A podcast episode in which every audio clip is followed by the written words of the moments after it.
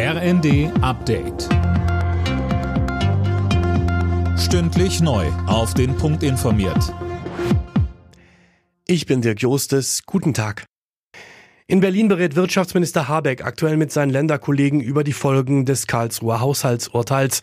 Es wird befürchtet, dass der Bund Finanzzusagen nicht einhalten kann. Wirtschaftsexperten warnen allerdings vor schweren Schäden für den Standort Deutschland.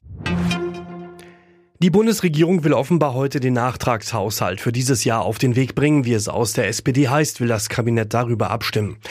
Dazu soll die Schuldenbremse zum vierten Mal in Folge ausgesetzt werden. Eine Reform der Schuldenbremse lehnt die FDP derweil ab. Generalsekretär Giersaray sagt im ZDF. Die Schuldenbremse muss eingehalten werden. Und für mich ist die Schlussfolgerung aus dem Urteil nicht, die Schuldenbremse aufzuweichen, sondern wir sollten das Urteil als Anlass nehmen, um die Schuldenbremse erst recht zu stärken. Eine solide Finanzpolitik ist in der jetzigen Situation einer der wichtigsten Instrumente der Politik insgesamt. Israel und die Hamas verhandeln hinter den Kulissen über eine Verlängerung der Feuerpause. Es gehe um weitere zwei bis vier Tage.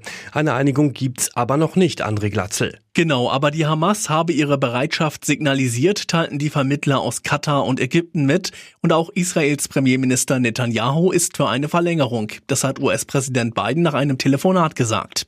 Netanyahu machte aber auch klar, sollte es keine Einigung geben, werde das israelische Militär die Kämpfe wieder aufnehmen. Die Waffenruhe gilt noch bis morgen früh.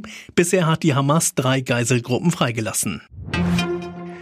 Vier Wochen vor dem Fest ist die Weihnachtsmarktsaison eingeläutet worden. Die meisten der bundesweit rund 2500 Weihnachtsmärkte haben wegen der kurzen Adventszeit bereits geöffnet. Trotz hoher Inflation rechnet der Bundesverband der Marktkaufleute nur mit moderaten Preissteigerungen für Glühwein, Mutzen und Co. Alle Nachrichten auf rnd.de